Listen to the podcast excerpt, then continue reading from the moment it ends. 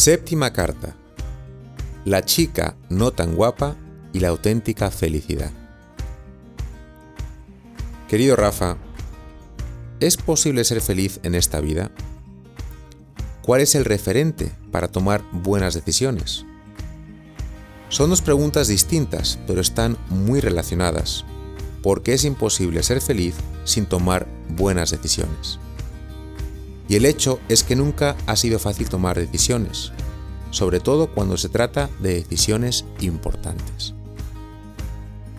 Ya te habrás dado cuenta de que con cada año que pasa eres menos niño, y cada vez más el derrotero de tu vida depende de las decisiones que vas tomando y no de las que toman tus padres. Rafa, te confieso que me sorprende la cantidad de personas que sueñan con una felicidad que no pueden alcanzar sencillamente porque no existe. Así es, no existe. Al menos, no como ellos la piensan. Mucha gente proyecta idílicamente una vida sin problemas, sin luchas, sin dificultades. Esa vida no existe. Y si alguien te la ofrece, te miente. Piensa si en algún momento del Evangelio Jesús, que era un tío muy listo, prometió la felicidad. No lo hizo, al menos no en esta vida. Pero sí prometió algo muy distinto cuando dijo, la paz os dejo, mi paz os doy, pero no como la ofrece el mundo. Ahora veremos en qué consiste esa paz. Por lo pronto, volvamos a la estructura del ser humano. ¿Te acuerdas? El hombre es inteligencia, cabeza y voluntad, corazón. En la cabeza tienen lugar los juicios y los razonamientos. En el corazón fluyen las emociones, los sentimientos y todo el mundo de la emotividad que es tan importante. Digamos que la vida del hombre es como el mar. En la superficie están las olas, el viento, las tempestades o días soleados. Es el mundo de las emociones. Hay días maravillosos, y días en los que sientes que te quieres tirar por la ventana. Es divertido y dramático. Es un mundo maravilloso, pero a ese nivel hay muchos elementos que no dependen de ti. Circunstancias de tu país, de tu familia, decepciones con las personas, economía, cambios climáticos. No puedes controlarlos ni decidir sobre ellos. Y las emociones están inevitablemente condicionadas por todos estos elementos. Además, son pasajeras, como el clima. Van y vienen. Por más que quieras agarrarte a un instante de esa emoción que llamamos felicidad, se te escapa, como un puño de agua entre las manos. Pero, si te sumerges un poco, enseguida hay más silencio, más quietud. Es el mundo más interior, el mundo de las decisiones. No es ni de lejos tan llamativo, es menos ruidoso, menos espectacular. Puede ser aburrido y monótono, pero a ese nivel los elementos sí dependen de ti y no de las circunstancias. No puedes controlar el clima, pero puedes decidir cómo aprovechar un día de tormenta. No puedes controlar que alguien te decepcione, pero sí puedes verlo como una oportunidad de aprendizaje. No puedes prever despertarte de buen humor, pero en caso de levantarte triste, puedes optar por vivir un día más reflexivo y leer o escribir algo de contenido.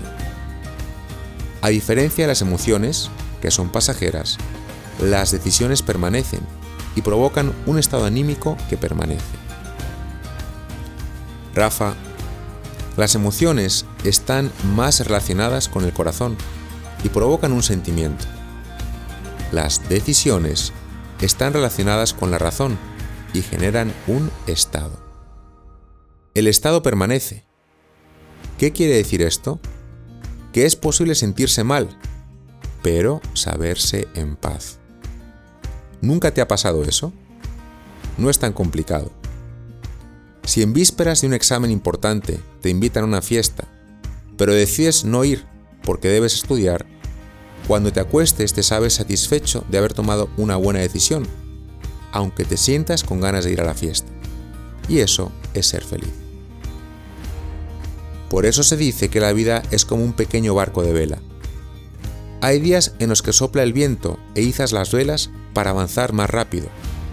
Sucede cuando un sentimiento feliz acompaña una buena decisión. Cuando pase esto, fenomenal, disfrútalo. Pero ¿qué pasa si no hay viento? Si los sentimientos no acompañan? Pues sacas los remos, es decir, la determinación de mantenerte fiel a una buena decisión y te pones a remar. Te puedo asegurar que un hombre que está en paz, que vive de buenas decisiones y se mantiene firme, siempre será feliz. Lo será realmente, aunque sea con remos. Pero un hombre que no está en paz y vive dependiendo del viento, de los sentimientos, difícilmente será feliz.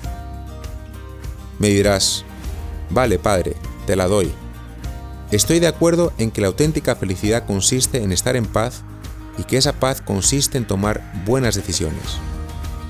Pero, ¿cómo saber cuál es la decisión correcta? Buena pregunta, Rafa. Aquí es donde el corazón tiene más protagonismo, aunque parezca una paradoja. Rafa, hay muchos tipos de decisiones, mi padre decía que de hecho solamente hay dos realmente importantes. La elección de tu esposa y de tus amigos. Todo lo demás, de algún modo, se sigue como consecuencia de haber elegido bien a la mamá de tus hijos y de haber escogido correctamente aquellos amigos íntimos con quienes decides compartir la gran aventura de la vida. Pero junto a estas dos grandes decisiones hay muchísimas otras. ¿Cómo elegir? ¿Con qué referente? Digamos que tienes tres que te sirven de brújula. El sentido común o la razón natural, la palabra de Dios, los mandamientos y ahora sí, el corazón. De estos tres, para mí, el más importante es el corazón. Pero hay que aprender a leerlo y no siempre es fácil. Yo a tu edad me enamoraba una vez a la semana me gustaban todas las niñas al mismo tiempo y me costaba muchísimo decidirme. Pero me sucedía algo muy sencillo y que me ha acompañado siempre después para tomar decisiones. No sé si te ha pasado alguna vez lo siguiente. Resulta que te encuentras en una fiesta, unas copas, un campeonato de fútbol o lo que tú quieras. Y hay dos chicas que te han llamado la atención. Dos en particular las dos son muy atractivas físicamente. Pero digamos que de las dos hay una que es un pelín más guapa que la otra. Tal vez incluso es toda una influencer, con miles de seguidores en su cuenta de Instagram. De esas chicas a quienes les pagan un dineral por aparecer 30 segundos diciendo que no sé qué marca de perfume ha cambiado su vida. Cualquier chico del bachillerato moriría por salir con ella. Y digamos que, como decimos en España, te anda tirando los tejos y está esperando a que des el primer paso.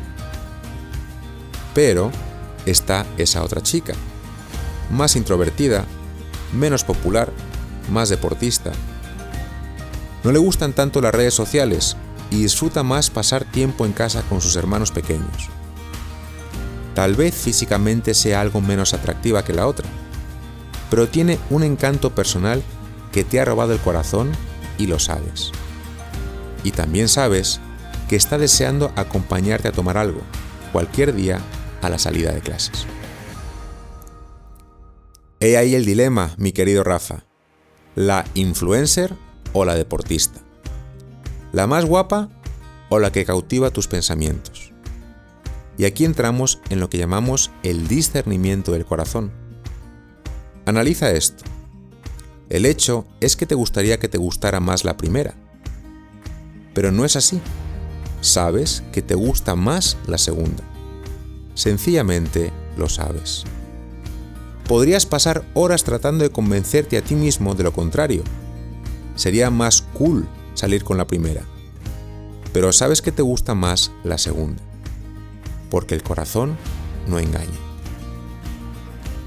Ese instinto interior, ese impulso del corazón remite algo dentro de ti que da seguridad. Decisiones como salir con la chica menos atractiva, no ir a la fiesta por quedarte estudiar, o dedicarle tiempo a una persona sin pedir nada a cambio, pueden costar, pero sabes que son las correctas y te hacen estar en paz. Por todo ello, Rafa, recuerda que no existe una felicidad sin problemas, pero sí una vida en paz. Y el que vive en paz es feliz. ¿Cómo vivir en paz? Tomando buenas decisiones, aunque cuesten. ¿Cómo saber cuáles son las buenas decisiones? Déjate guiar por tres elementos. El sentido común, los mandamientos de Dios y tu propio corazón. Te dejo algo de tarea. Estoy seguro que delante de ti en este momento tienes varias decisiones importantes. Elegir una novia, escoger una carrera, dedicar parte de tu tiempo a algo en particular, etc. Agarra una hoja, escríbelas una por una y pásalas por ese triple filtro, preguntándote sobre cada decisión en particular.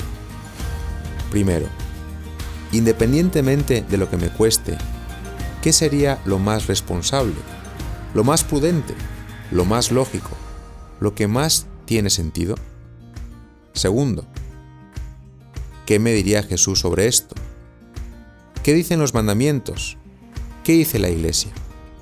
Y tercero, siendo honesto conmigo mismo, ¿qué me dice el corazón? ¿Qué me está pidiendo? Y acuérdate también de pedir consejo. No al que te va a decir lo que quieres oír, sino al que sabes que te va a aconsejar lo que debes hacer, aunque te cueste.